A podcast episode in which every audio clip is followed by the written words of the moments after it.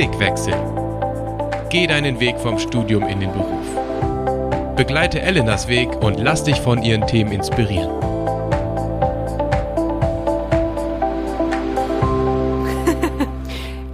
Und herzlich willkommen. Ihr hört Folge 2 des Blickwechsel Podcasts und bei uns dreht sich alles um den perfekten Einstieg in den Job. Heute geht's um ein ganz grundlegendes Thema. Wir reden über den Sinn und Unsinn von Arbeit überhaupt und darüber, was Gott eigentlich dazu sagt. Dazu werden wir uns gleich eine theologische Brille aufsetzen. Meine Bibel-App habe ich im Zweifel auch schon parat, denn mein Gast in diesem Monat heißt Thomas Drum. Warum er findet, dass das Konzept Work-Life-Balance aus christlicher Sicht überhaupt nicht funktioniert und wieso man durchaus für die Arbeit leben darf und sogar soll, das wird er uns bitteschön gleich selbst mal erklären. Da bin ich sehr gespannt. Herzlich willkommen, Thomas Drum. Hallo Elena. Schön, dass du da bist. Schön, ja. Von wo aus bist du denn zugeschaltet? Ich äh, sitze hier in Marburg, wo ich auch wohne. Ich sitze sogar in meinem Arbeitszimmer heute. Hab ja, wie das so ist in diesen Tagen mit Homeoffice eben, äh, viel auch im eigenen Zimmer zu tun. Ganz viele Regale hinter dir sehe ich auf jeden Fall schon mal. das haben Theologen so an sich, ja, genau. Äh, Thomas, du bist 55 Jahre alt, du hast evangelische Theologie auf Pfarramt studiert, in Tübingen und Erlangen hast du mir erzählt, und du bist seit 2015 Leiter der Akademiker SMD. Hier muss ich gleich mal einhaken. Erklär mal bitte kurz für alle, die das noch nicht kennen, was ist die Akademiker SMD? Die SMD erstmal, das ist ein Netzwerk von Christen in Schule, Hochschule und der Berufswelt.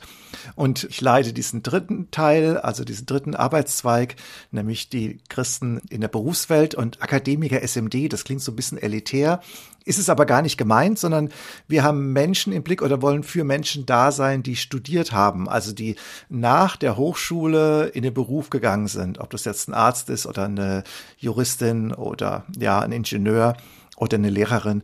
Die begleiten wir und wollen sie ermutigen und ihnen helfen, ihr Christsein im Berufsalltag zu leben, also Christsein und Beruf miteinander zu verbinden. Ja, vielleicht ein kleiner Funfact dazu. Also ich war jetzt seit Jahren in der SMD in Wuppertal und ich habe irgendwie noch nie was von der Akademiker SMD gehört, bis dieser Podcast kam.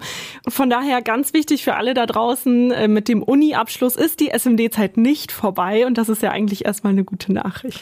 Ja, es geht weiter und das ist ja auch der Sinn oder der Ziel dieses dieses Podcasts, dieses Weitergehen in den Blick zu bekommen, was kommt eigentlich nach dem Examen. Und das ist in der Regel das Berufsleben und der Berufseinstieg. Und das ist unser Thema in der Akademiker SMD. Mhm, voll cool. Und du bist ja sonst ähm, eigentlich auch lange Zeit Gemeindepfarrer gewesen in der schönen Pfalz. Und äh, du machst ab und zu sogar auch Radioandachten. Wo kann man dich hören? Ich wohne ja in Hessen und nicht mehr in der Pfalz, deswegen musste ich vom SWR, vom Südwestrundfunk zum HR, zum Hessischen Rundfunk wechseln und da bin ich gerade bei HR4 übrigens. Das sind Andachten am Abend so kurz vor 6 Uhr. Bei HR4 kann man nicht also hören.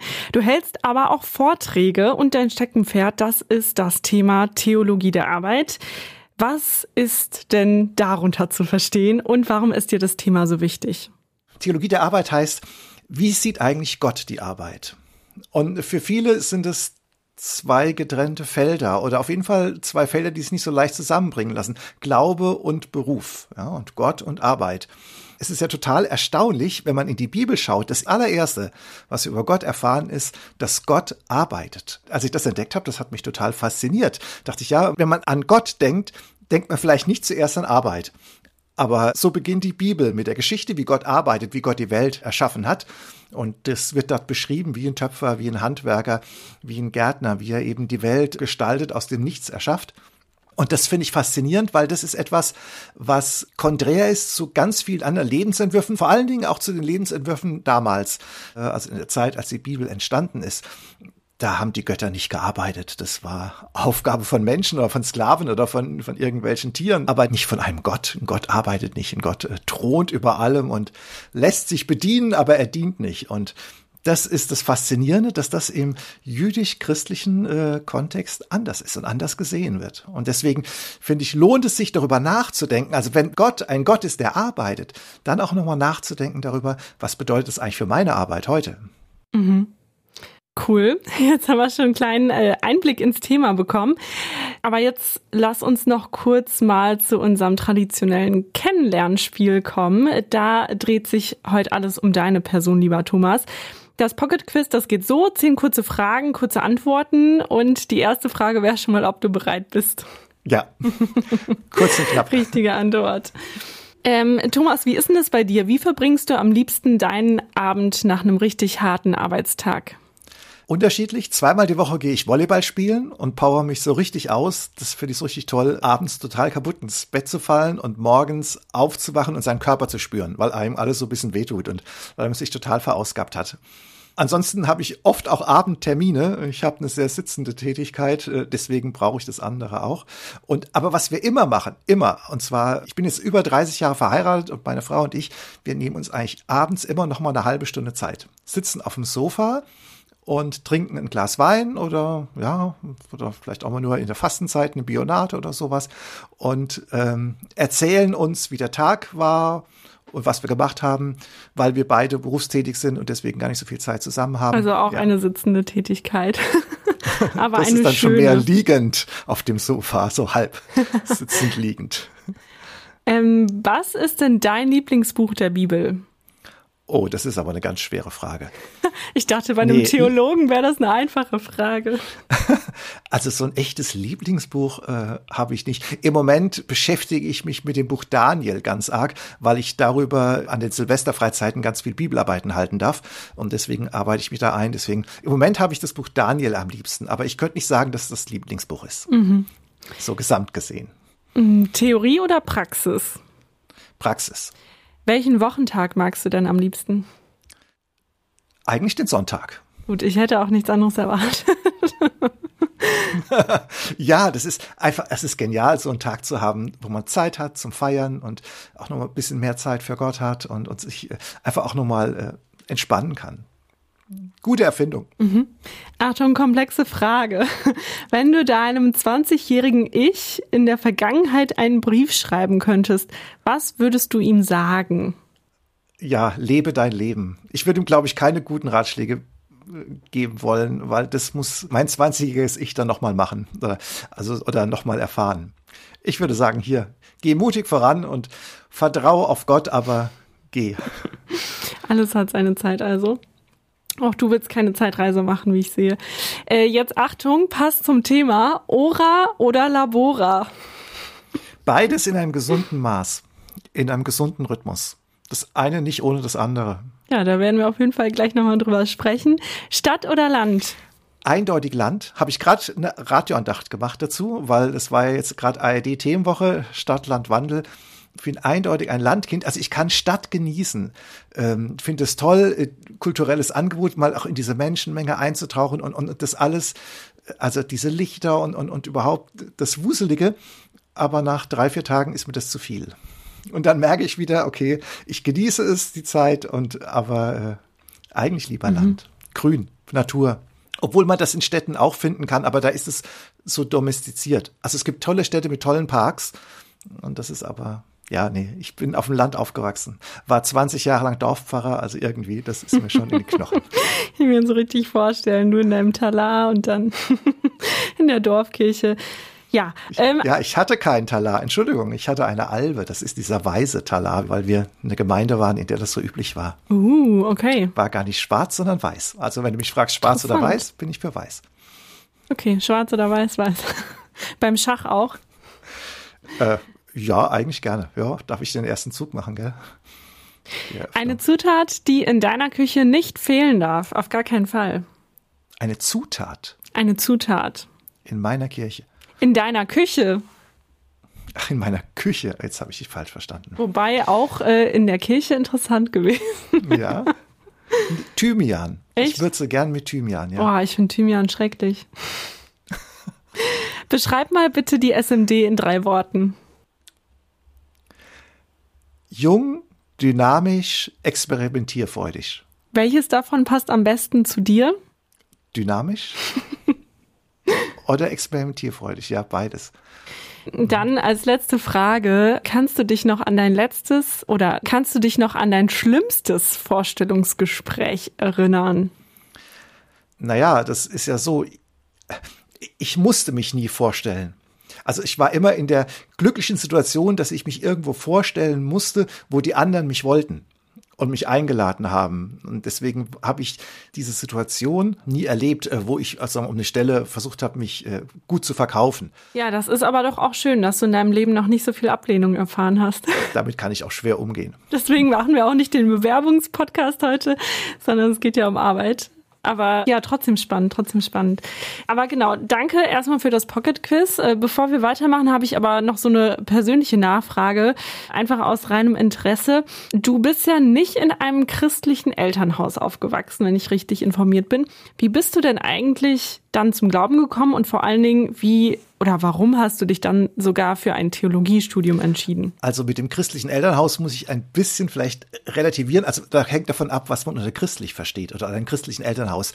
Also meine Eltern waren schon auch getauft und ich war auch getauft und ich äh, wurde auch konfirmiert, war auch im Religionsunterricht. Also ich bin nicht jetzt unchristlich aufgewachsen, aber der Glaube hat bei uns äh, keine Rolle gespielt oder es war auch jetzt äh, keine Beziehung zu Jesus äh, vorgelegt bekommen oder so. Und ganz interessant, ähm, meine Englischlehrerin hat äh, gesagt in der zehnten Klasse, also am Ende der zehnten Klasse, ach Thomas, du bist so schlecht in Englisch, du musst mal nach England fahren, um dein Englisch aufzubessern. Und ich hätte da gleich ein Angebot, ich fahre auf eine Freizeit, hast du Lust da mitzukommen? Ja, und da dachte ich, okay, sie hat ja recht, ich bin schlecht in Englisch, hat mir da immer schwer getan. Und dann habe ich mich auf diese Freizeit mit angemeldet. Das war eine internationale Jugendwoche in Capernwray, das ist ein Schloss in Nordengland von den Fackelträgern. Und da waren zwei Sachen für mich total packend und haben mich fasziniert. Das eine war, ich habe zum ersten Mal erlebt, dass in Bibelarbeiten ich gedacht habe, boah, ich komme ja in der Bibel vor. Das war nicht so, dass ich nicht vorher schon Bibelarbeit und Predigten gehört habe, aber das hat mich nie so persönlich angesprochen oder man, ich mich da so persönlich wiedergefunden. Also ich würde sagen, das war so ein Geisterlebnis, dass ich auf einmal mich angesprochen gefühlt habe. Und das Zweite, was interessant war und was mich total fasziniert hat, das war, da waren 200 Jugendliche und die sind anders miteinander umgegangen, als ich das bisher gekannt habe in der Klasse. Und da habe ich gespürt, also da musste man nicht, da musste man nicht aufpassen, äh, ob man fertig gemacht wird oder zu welcher Clique man sich hält und so, sondern das war, die sind so ganz normal miteinander umgegangen. Auch Mädels und Jungs so ganz, fand ich relativ normal miteinander umgegangen. Und da habe ich gedacht, ja, die haben irgend, da ist was anderes, ein anderer Geist. Äh, und das hat mich auch neugierig gemacht. Und dann habe ich halt äh, ziemlich intensiv immer zugehört und irgendwann hat so Klick gemacht. Ja, das hat mich wirklich, bei mir war das so wirklich ein Bekehrungserlebnis, so ganz klassisch. Ich kann das also sogar datieren auf die Stunde genau. Und das hat mich aber auch innerlich so umgekrempelt, dass ich gedacht habe, ja, eigentlich muss man es den Leuten doch nur richtig erklären, dann verstehen sie es auch. Und da war ich am Anfang so erfüllt und von Anfang an hatte ich so das Bedürfnis, es anderen auch weiter zu sagen und es auch weiterzugeben musste dann auch mit der Zeit lernen, dass das nicht einfach nur daran liegt, dass man es den Leuten nicht richtig erklärt, aber wenn sie nicht das verstehen oder sie nicht gleich genauso begeistert von Jesus sind. Naja, aber trotzdem habe ich mich dann entschieden, ja, äh, ich studiere Theologie. Und zwar von Anfang an auch mit dem Ziel, mit dem Berufswunsch, ich studiere Theologie nicht um an der Uni Karriere zu machen, sondern mm, um, also nicht um Professor zu werden oder so, mhm. sondern um ins Gemeindepfarramt zu gehen. Cool. Also bei den Fackelträgern Feuer gefangen sozusagen. Und dann direkt, ne, zack, so schnell kann's gehen, Pfarrer geworden.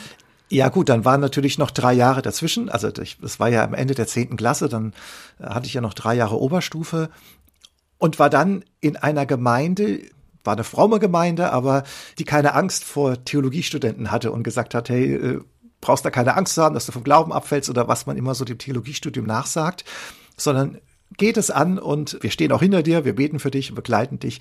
Macht es, das ist ein, ist ein guter Weg. Und ich habe das Studium total genossen. Also ich fand, das war ein total tolles Studium. Sehr frei, wo ich die Fragen, die mich interessiert hatten, wirklich angehen konnte.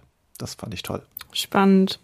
Ja, Fragen ist auch übrigens das Stichwort. Wir wollen ja heute auch Fragen zusammen klären. Zum Beispiel, warum es Arbeit überhaupt gibt oder auch was Arbeit uns Menschen bringt und vor allem, was Gott dazu sagt. Die Folge ist ja überschrieben mit Was denkt Gott übers Arbeiten?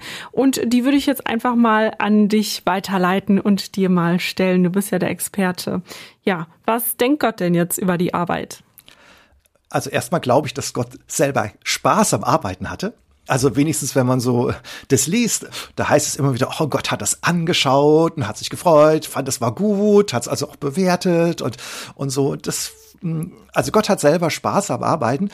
Und wenn ich äh, diese ersten Seiten der Bibel richtig verstehe oder richtig interpretiere, dann würde ich sagen, Gott hat auch dem Menschen den Spaß an der Arbeit eingepflanzt so dass auch der Mensch am Arbeiten eigentlich erstmal Spaß hat.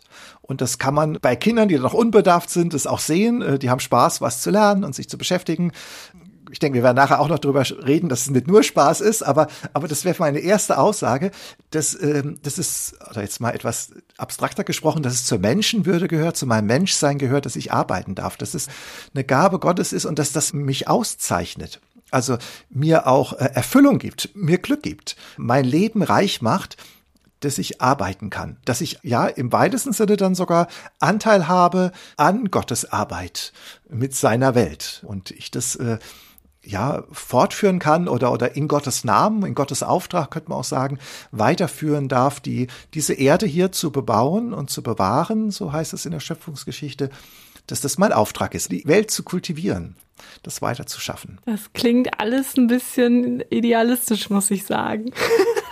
Mega also idealistisch. Ich mein, das hängt ja auch so ein bisschen davon ab, äh, welchen Job man macht und auch vor allen Dingen hängt das ja auch damit zusammen, dass ja Arbeit in unserer Gesellschaft heute, glaube ich, ein bisschen anders äh, verstanden wird oder zumindest die meisten Menschen, die ich treffe, die gehen so mittel gerne zur Arbeit, würde ich sagen. Ja, das kann ich auch gut nachvollziehen. Also auf mich trifft es leider nicht ganz zu. Also ich gehe total gern zur Arbeit. Das ist aber auch ein Vorrecht, wenn man einen Beruf hat, der einem auch Spaß macht. Mm, ich glaube, klar, das hat natürlich mehrere Gründe. Also der Hauptgrund, warum Arbeit heute auch mühsam ist, dass wir nicht mehr im Paradies leben. Mm. Aber was ich damit eben sagen wollte, erstmal Arbeit gehört erstmal zu meinem Menschsein. Und ich glaube auch umgekehrt, äh, wenn ich keine Arbeit habe, das macht mich auch nicht glücklich. Also wenn ich, wenn ich arbeitslos bin oder wenn ich auch sonst keine andere Arbeit habe. Also wenn ich mich die ganze Zeit immer nur langweile oder, oder, oder nichts weiß ja, mit meinem Leben ja. anzufangen, also keine sinnvolle Arbeit nachgehe, das muss ja nicht unbedingt eine Erwerbsarbeit sein, dann werde ich auch unglücklich und dann bin ich meistens auch unzufrieden mit dem Leben. Und deswegen wäre meine erste Aussage wäre schon, Arbeit ist mein Glück, also dass ich arbeiten darf. Natürlich gibt es auch das andere, dass Arbeit mich krank macht oder Arbeit mir Mühe macht oder ja, erstmal Mühe macht und im schlimmsten Fall mich krank macht. Aber das ist äh, ja dann ein Problem, glaube ich, das ich angehen muss. Das wäre für mich nicht die erste Aussage von Arbeit. Arbeit, die erste Aussage wäre für mich, Arbeit ist eine gute Gabe Gottes und ich darf teilhaben an dieser Welt. Jetzt hast du ja schon so ein bisschen die Schöpfungsgeschichte erwähnt. Mhm wie versteht denn die Bibel Arbeit? Oder gibt es da so ein Arbeitsideal vielleicht auch? Ja, ich würde sagen, die Bibel versteht Arbeit als Dienst am Nächsten und Dienst für Gott. Also als Nächstenliebe und Gottesdienst vielleicht. So könnte man das auf den Punkt bringen. Also der tiefste Sinn der Arbeit ist, dass ich anderen helfe mit meiner Arbeit, dass andere ähm, gut leben können oder ja, das Leben ermögliche oder das Leben fördere. Das mit jedem Beruf, das Arbeit, Dienst am nächsten ist. Und ähm, ich es aber letztlich dann doch nicht einfach nur für den Nächsten tue, sondern für Gott tue.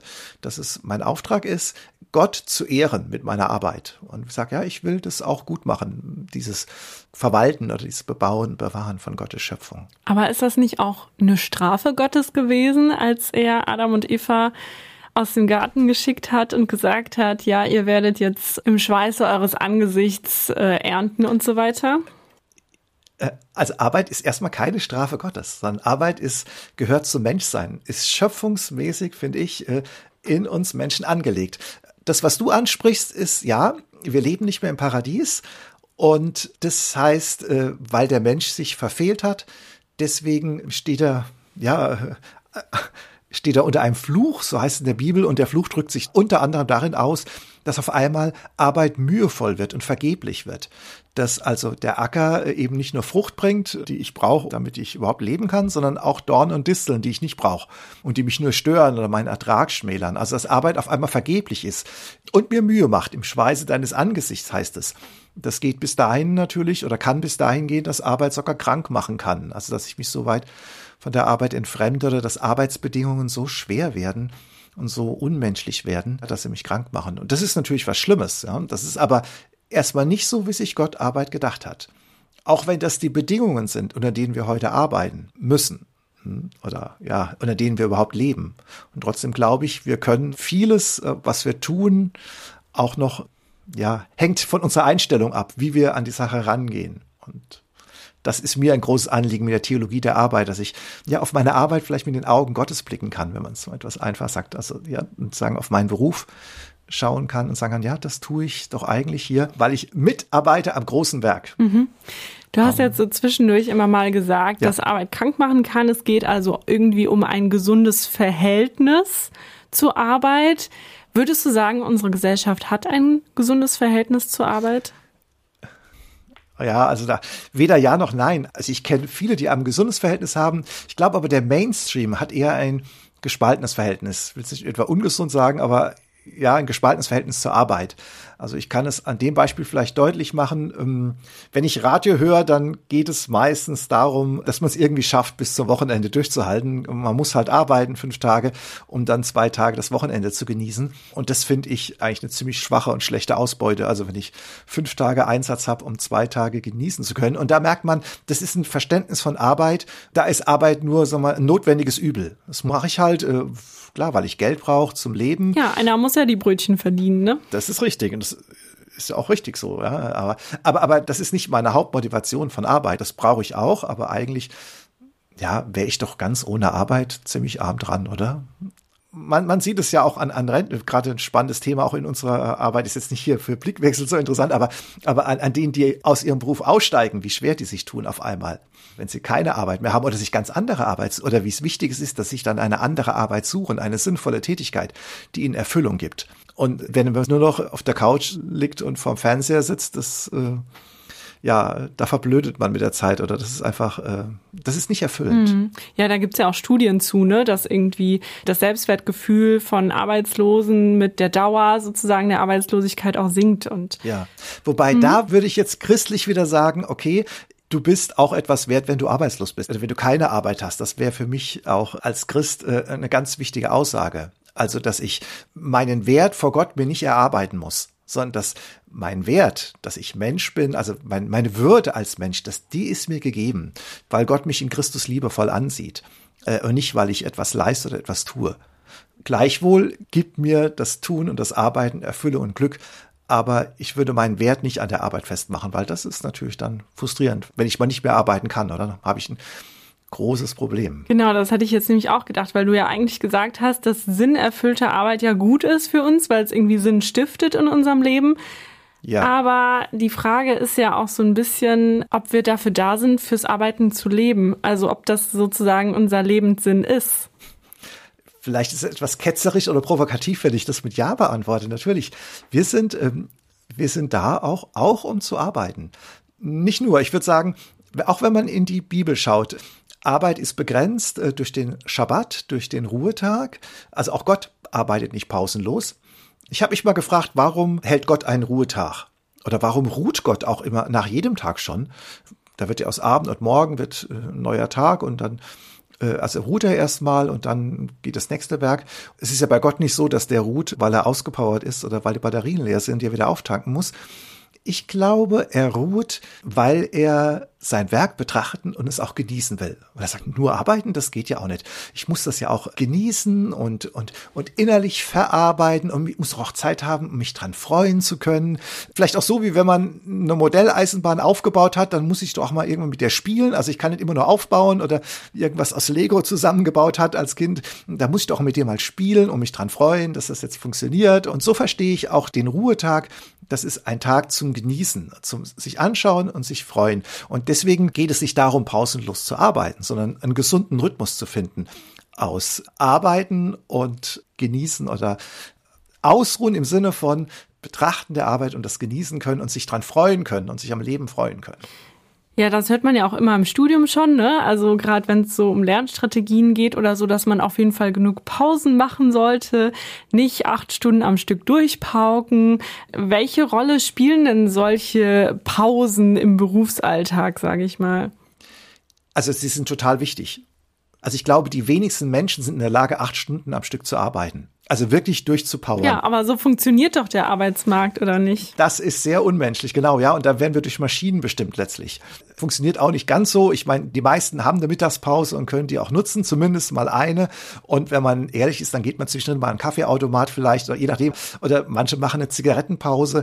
Da merkt man schon, der Körper fordert das ja auch ein. Also acht Stunden durchpowern im eigentlichen Sinne von Powern, das glaube ich, das kann wirklich gar keiner.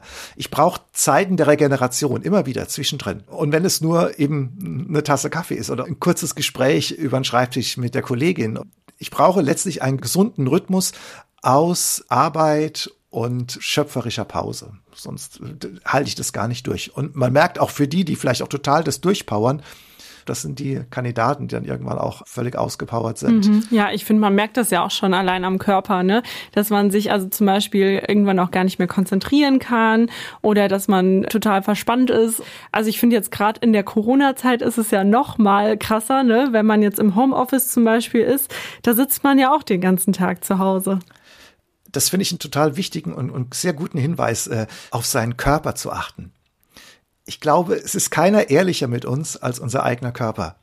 Und der signalisiert uns sofort, wenn was nicht stimmt oder wenn er keine Lust mehr hat oder wenn er überfordert ist und so. Und dafür sensibel oder achtsam zu werden, äh, was mein Körper mir für Signale sendet und die nicht zu unterdrücken das ist eine ganz, ganz, ganz große Aufgabe. Ich kann nicht immer dem Impuls nachgehen, das ist klar. Also ich kann mich nicht immer hinlegen, wenn ich müde bin oder Lust gerade habe, äh, aber zumindest es wahrzunehmen und zu merken, so, und jetzt sendet mein Körper mir ein Signal, dass er irgendwie eine Pause braucht oder, oder dass, dass ihm das nicht gut tut. Und da sind wir ja ganz schlecht drin geworden. Ne? Wenn wir Kopfweh haben, nehmen wir eine Kopfschmerztablette. Das ist ja okay, damit er weggeht. Aber eigentlich sendet der Körper ja ein ganz anderes Signal aus. Und wir arbeiten dann an den Symptomen und nicht an der Wurzel. Oder wenn wir müde sind, trinken wir Kaffee, versuchen uns mit Aufputschmittel uns noch weiter durchzuretten.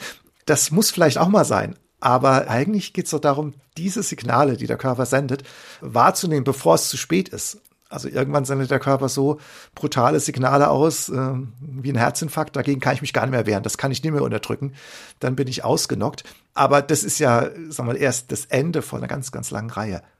Und da sind wir sehr unbarmherzig mit uns selbst und mit unserem Körper. Mhm. Das ist schade, ja. Ja, apropos Aufputschmittel, das ist übrigens alkoholfreier Glühwein, den ich hier trinke. ja. hoffe, äh, das irritiert dich nicht. Ich war gerade unten auf dem Weihnachtsmarkt. Ähm, dann würde ich aber gerne noch mal kurz äh, zurückkommen auf das Konzept Work-Life-Balance. Ich habe ja am Anfang gesagt, dass du das sehr kritisch mhm. siehst. Jetzt erklär doch mal bitte, warum das so ist. Also ich verstehe das Anliegen, was dahinter steht. Ich finde vor allen Dingen das Wort kritisch. Für mich wird äh, in diesem Wort Arbeit und Leben voneinander getrennt. Also Arbeit ist auf der einen Seite, Leben auf der anderen Seite. fünf Tage Arbeit, zwei Tage Wochenende Spaß und das auch Leben. Wenn ich das so verstehe, also wenn ich Arbeit und Leben trenne und sage, die Arbeit ist nicht mein Leben, noch nicht mal richtig Teil meines Lebens, sondern steht gegenüber, dann glaube ich, ist es ungesund das ist, entspricht nicht meinem Menschsein. Ich finde, Arbeit ist mein Leben. Ist nicht alles, aber es gehört ganz fest zu meinem Leben dazu. Habe vorhin schon gesagt, das, das bringt mir Glück, Erfüllung. Ich kann in Arbeit aufgehen. Ich, ich arbeite natürlich auch gerne und es macht mir Spaß. Ich glaube, das würde jeder sagen. Selbst wenn er einen miesen Job hat, dann ist vielleicht der Job nicht gut, aber er wird bestimmt irgendeine Arbeit finden, wo er sagt, das mache ich doch eigentlich gern, da arbeite ich gerne wenn es irgendein Hobby ist oder, oder die einen schrauben gerne Motorrad, die anderen stricken gern Socken oder ich weiß es nicht, also ziemlich klischeehaft jetzt, aber ich glaube, der Mensch ist schon zur Arbeit geboren. Also, wie Luther sagt, der Mensch ist zur Arbeit geboren wie der Vogel zum Fliegen. Wir müssen arbeiten, um glücklich zu sein. Und deswegen möchte ich eigentlich nicht, dass Arbeit und Leben so gegenübergestellt werden. Was ich allerdings schon für wichtig finde, haben wir vorhin auch schon drüber gesprochen, dass Arbeit und Ruhepausen, dass das in einem guten Verhältnis steht. Ich würde dann von Arbeit und Kontemplation sprechen, also von Zeit, wo ich einfach nur da sein kann, wo ich mich freuen kann am Leben, an dem, was ist, an dem, was ich getan habe wo ich äh, ein Stück auch abschalten kann. Und die alten Mönche, die haben gesagt, ora et labora, bete und arbeite. Das ist genau dieser Rhythmus. Man kann nicht immer nur beten, man kann auch nicht immer nur arbeiten, sondern ich brauche beides. Ich brauche die Arbeit und die Kontemplation, die Arbeit und Phasen der Regeneration. Und deswegen würde ich lieber von der Arbeit, Kontemplation oder Arbeit, Regeneration, Balance sprechen, als von der Work-Life-Balance. Mhm. Ja, Arbeit ist mein Leben, äh, finde ich schon ein krasser Satz, muss ich sagen. Weil ich finde, es birgt so ein bisschen die Gefahr, in so ein Hamsterrad auch reinzukommen oder vielleicht auch sogar zum Workaholic zu werden. Also ist es dann nicht so, dass es dann egal ist, wie viel man arbeitet, wenn man sowieso immer arbeitet, wenn man lebt und wenn Arbeit sowieso Spaß machen soll und Spaß macht? Also ich glaube erstmal, ja, erstmal ist es egal. Und es gibt, ich kenne sehr viele Menschen, die arbeiten viel und kriegen es trotzdem auf die Reihe. Ich habe vorhin ja auch gesagt, Arbeit ist begrenzt. Es wird dann gefährlich, wenn ich keine Zeit mehr für mich selbst habe oder wenn ich den Eindruck habe, ich habe nicht mehr die genügend Zeit zur Regeneration. Oder je nachdem, in welcher Lebenssituation ich bin, wenn mir gespiegelt wird, ich habe nicht mehr genügend Zeit für meine Familie, für meine Frau oder für meinen Mann, also für meine Ehe oder auch für meine Kinder, je nachdem, also in welcher Lebenssituation ich bin, dann wird es natürlich schwierig. Aber äh, solange ich merke, das tut mir gut und ich lebe nicht auf Kosten von anderen, also auf Kosten zum Beispiel meiner Familie, die muss das dann ausbügeln, dass ich überhaupt nicht mehr da bin oder so. Solange das in einem guten Verhältnis steht, glaube ich, hängt es nicht an der Länge der Arbeitszeit oder wie viele Stunden ich am Tag oder wie viele Tage ich in der Woche arbeite. Hm. Ja, also ich muss an dieser Stelle trotzdem noch mal einen kleinen Realitätscheck machen, ne? Also, weil im Studium ist ja, ja, so, dass man sozusagen, wenn man jetzt noch mal den Begriff gebrauchen will, Work-Life-Balance oder Arbeit und Kontemplation, wie du jetzt sagen würdest, dass man sich das relativ gut zusammenstellen kann den Tag und auch selbst da ist es ja manchmal auch zu viel aber man kann es ja oft auch nicht so ändern. Und wenn man dann einen Arbeitsvertrag unterschreibt, eine neue Stelle hat, eingearbeitet wird, am Anfang auch besonders viel Leistung zeigen muss. Also ich muss sagen, seit Oktober hat sich meine Work-Life-Balance sowas von krass verschoben und verändert. Das hätte ich nicht gedacht, weil ich habe halt auch schon während des Studiums gearbeitet. Aber da kannst ja. du dir deinen Tag ja wirklich flexibler einteilen, sage ich mal. Das kannst du ja aber auf der Arbeit nicht. Also du hast ja meistens feste Arbeitszeit. Ne? Du fängst, was weiß ich, um 8 Uhr an und musst ja vorher vielleicht noch anfahren und so. Dann musst du früh aufstehen und abends kannst du jetzt auch nicht ewig meditieren oder so, sondern du musst halt auch relativ früh dann ins Bett, damit du morgens wieder fit bist. Sonst zieht sich das ja durch die ganze Woche. Und dann ist es ja auf der Arbeit auch nochmal ganz anders, weil du musst ja am Stück präsent sein. Das ist ja auch anders nochmal im Studium. Wenn du sagen kannst, hey, ich habe jetzt eine Vorlesung, danach gehe ich in die Mensa und dann treffe ich vielleicht noch einen Freund, dann habe ich die nächste Vorlesung. Also weißt du, der Tagesrhythmus ist ja ein ganz anderer anderer. Und da weiß ich noch nicht, ob ich sagen würde, dass Arbeit und Leben gleichzusetzen ist. Ja, ich hoffe, du kannst trotzdem sagen, dass die Arbeit dir Spaß macht. Ich möchte es auch nicht gleichsetzen. Das andere gehört ja auch dazu. Also es, Leben ist mehr als Arbeit. Aber Arbeit ist ein fester Bestandteil in meinem Leben. Unbestritten, der Berufseinstieg, das ist eine total schwierige Phase. Also ich glaube, fast jeder Berufseinstieg, also zumindest in akademischen Berufen, ist eine Überforderung, weil ja wirklich alles neu ist. Ich muss mich einarbeiten, muss neue Kollegen kennenlernen, muss das neue Setting oder den Umgang, das muss sich alles neu einspielen. Diese ganzen Abläufe, egal wo man arbeitet, also das, das muss erstmal sich da reinfinden. Das ist Stress. Das ist wirklich Stress und das ist viel und das gehört, glaube ich, zum Berufseinstieg, also zu den ersten zwei Jahren bestimmt dazu, ähm, dass man da mehr arbeiten muss, weil man noch keine Routine hat, deswegen also mehr arbeiten muss als als man vielleicht später arbeitet erstmal. Und weil man sich natürlich auch erstmal beweisen muss. Ja, also ich glaube, ich fand in meinem Berufseinstieg das Herausforderndste, dass alles neu ist, dass ich nirgends so richtig Routine hatte und mir alles neu erarbeiten musste. Das ist das, was ja anstrengend ist. Später kann man auf vieles zurückgreifen, kann sagen, ah, das habe ich schon mal gemacht, da ändere ich nur noch was oder so. Also Abläufe sind einfach klar, an was muss ich alles denken und, und so. Da ist vieles einfacher. Kannst du eine Predigt auch schon mal zweimal halten oder was? ja, wobei, das ist natürlich anstrengend, wenn man einen Text schon zweimal gepredigt hat, dann noch ein drittes Mal noch was anderes zu finden. Aber das ist ein anderes Thema, glaube ich. Berufseinstieg ist einfach äh, eine stressige Zeit, also gerade auch für Lehrer, das Referendariat oder so, das sind einfach ganz, ganz stressige Zeit, weil man da auch noch oft in einem unguten Abhängigkeitsverhältnis ist und auch noch geprüft wird und dann immer noch diesen Druck hinten dran hat und so. Das kann ich alles gut nachvollziehen. Allerdings, glaube ich, sind wir uns auch darüber einig, das kann man nicht ein Leben lang durchhalten. Nee. das muss sich ändern irgendwann. Und wenn es sich nicht ändert, dann muss ich mir ein paar Fragen stellen und kann sagen, okay, was kann ich ändern, damit sich was ändert? Also merke ich zum Beispiel, ich muss meine Arbeitszeit reduzieren oder muss mich vielleicht versetzen lassen oder was passt zu mir? Auch mit wem kann ich darüber sprechen? Äh, auch das nochmal zu reflektieren. Warum stresst mich oder warum habe ich da Probleme? Als Christ würde ich sagen, kann ich auch dafür beten, vielleicht für die Personen, die mir das Leben schwer machen. Oft, glaube ich, ist es in der Arbeit gar nicht die Arbeit, sondern das eigentlich Stressige sind die Kollegen oder die Kunden oder also mhm. sind im Grunde Beziehungen anderer Menschen, mhm. die mir das Leben schwer machen. Kann ich da sagen, ich kann meine Feinde in Anführungszeichen, also die, die mir das Leben schwer machen, kann ich die segnen? Mhm. Aber das sind, das sind natürlich Entwicklungswege. Das geht denn von heute auf morgen. Ich glaube auch, dazu brauche ich andere Menschen, die mir helfen, mhm. einen Coach oder einen geistlichen Begleiter. Aber ich meine, es kann ja auch dann andersrum genauso sein. Also ich weiß von mir zum Beispiel, dass so mein Wohlfühlfaktor auf der Arbeit ganz viel von sozialen Kontakten und Interaktionen abhängt. Also wenn ich äh, ein gutes Gespräch mit einem Kollegen hatte, dann war das irgendwie auch ein guter Arbeitstag, so ungefähr. Das war bei mir an der Uni zum Beispiel auch genauso. Ne? Also es kann fachlich ein ganz tolles Studium sein, aber wenn du den ganzen Tag alleine an der Uni unterwegs warst und du hast dann alleine in der Mensa gegessen und gehst nach Hause und hattest mit keinem so richtig einen Austausch, dann war das irgendwie kein guter Tag, auch wenn du viele tolle Sachen gelernt hast. Hm. Klar, wir Menschen sind Beziehungswesen. Wir brauchen das. Und das ist das Entscheidende, ob eine Arbeit mir gefällt oder nicht. Also ein ganz entscheidender Faktor. Komme ich mit den Menschen zurecht, äh, die ich da habe, mit denen ich begegne. Mhm. Ob das jetzt Kunden sind oder, oder Patienten oder Schüler oder, ja, oder Kollegen oder auch die Chefs. Wie ist das Klima? Ja, und auch ein ganz anderer entscheidender, auch sehr wichtiger Faktor ist ja, ob ich mir den richtigen Beruf sozusagen aussuche oder ob ich mich berufen fühle. Also das hatte ich zumindest in der letzten Folge auch schon mit Rainer mal angerissen.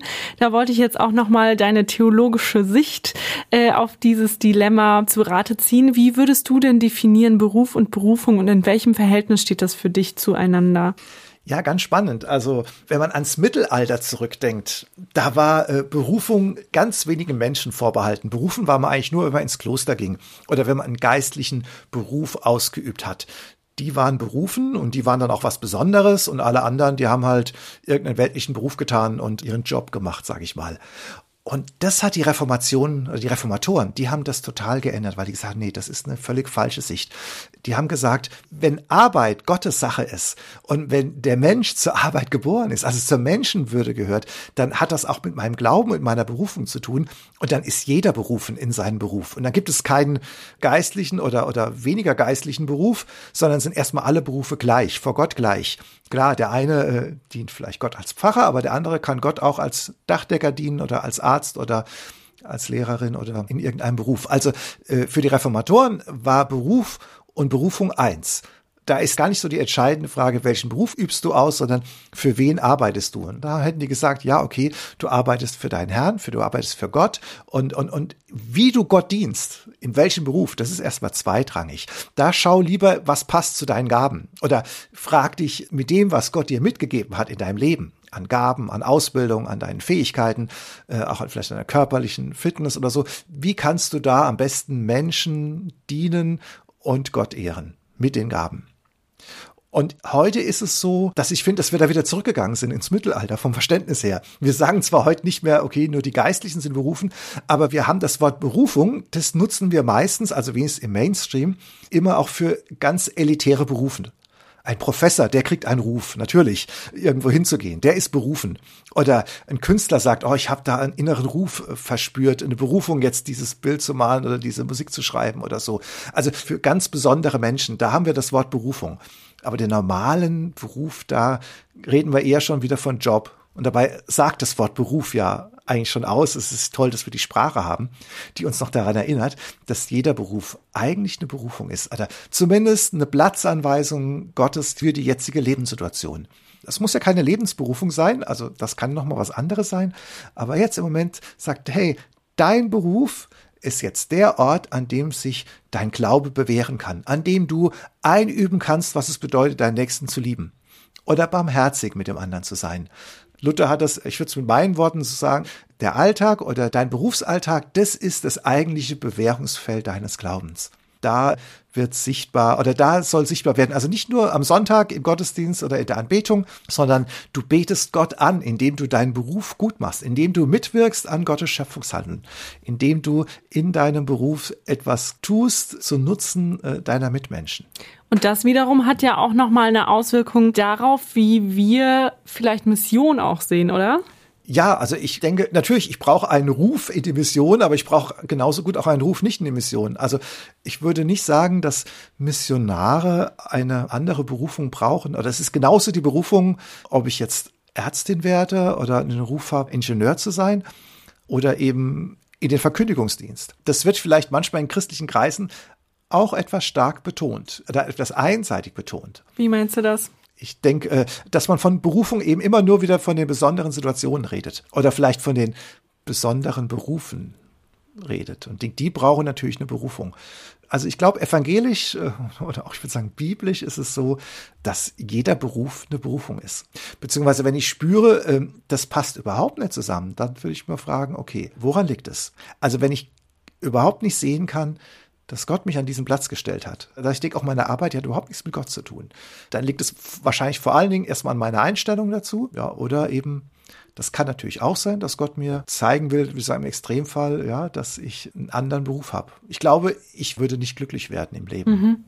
Also was ich da auch so ein bisschen raushöre aus dem, was du sagst, ist, es ist nicht acht Stunden am Tag reines Arbeiten im Sinne von äh, Gelderwerb, damit ich mir eben den Kühlschrank zum Beispiel füllen kann, sondern es ist vor allen Dingen eine wertvolle Tätigkeit, die ich tue und es ist nicht so abgeschlossen. Ne? Also wenn ich in Feierabend gehe, dann bin ich jetzt nicht nicht nochmal eine andere Person. Da bin ich genauso Christ auf der Arbeit, wie ich vielleicht in meinem Ehrenamt oder in meinem Hobby irgendwie Christ sein will oder in meinem Freundeskreis oder sagen wir mal vielleicht auch in der SMD-Gruppe oder in der Gemeinde Christ sein will. Ja, also ich diene Gott nicht nur, indem ich die Lobpreisband leite oder indem ich Jungschar mache oder irgendwas Christliches mache, das ist für mich die Sicht auf Arbeit. Ich diene Gott in meinem Beruf. Und das ist meine Berufung für dich als Journalistin. Das ist dein Gottesdienst.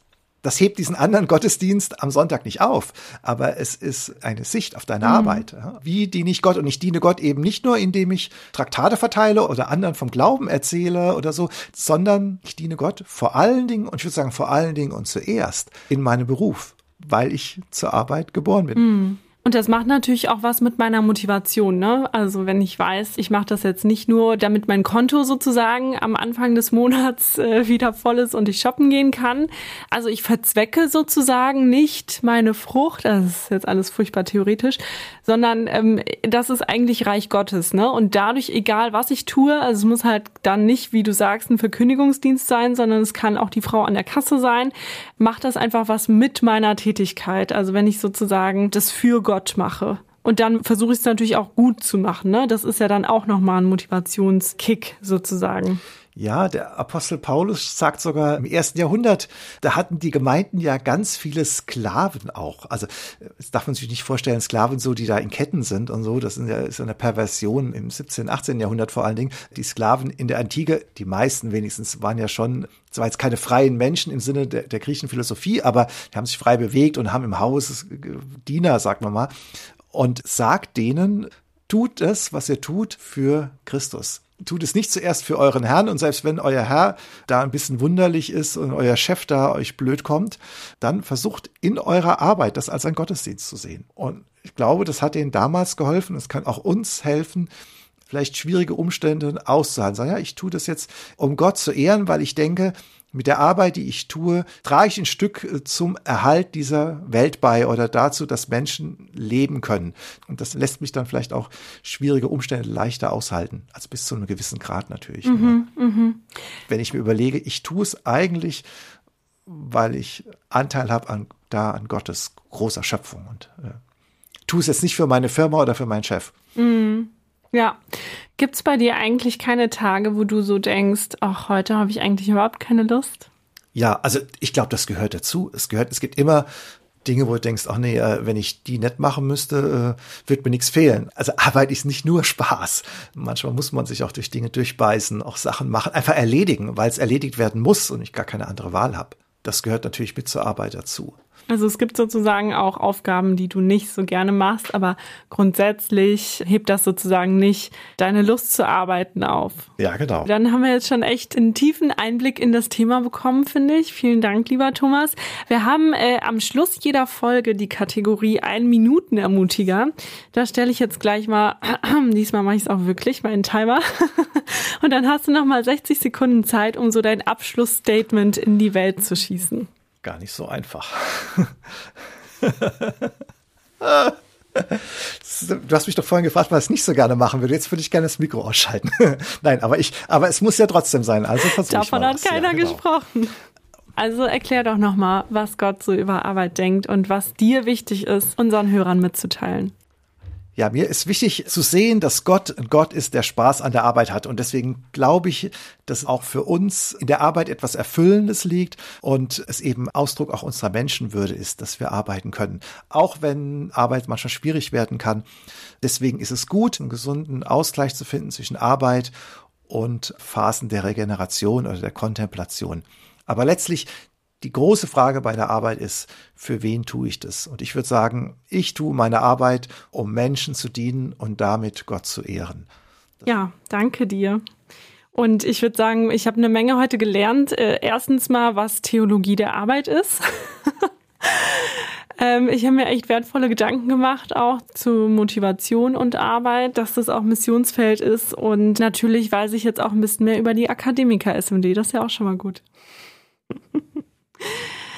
Vielen, vielen Dank, Thomas, dass du heute da warst und uns mit reingenommen hast in die Theologie der Arbeit. Ich fand sehr, sehr spannend. Und wenn euch die Folge gefallen hat und ihr Fragen vielleicht habt an Thomas oder an mich, dann abonniert auf jeden Fall unseren Kanal, folgt uns auf Instagram, schickt uns eure Fragen, euer Feedback über den Blickwechsel-Kanal zu.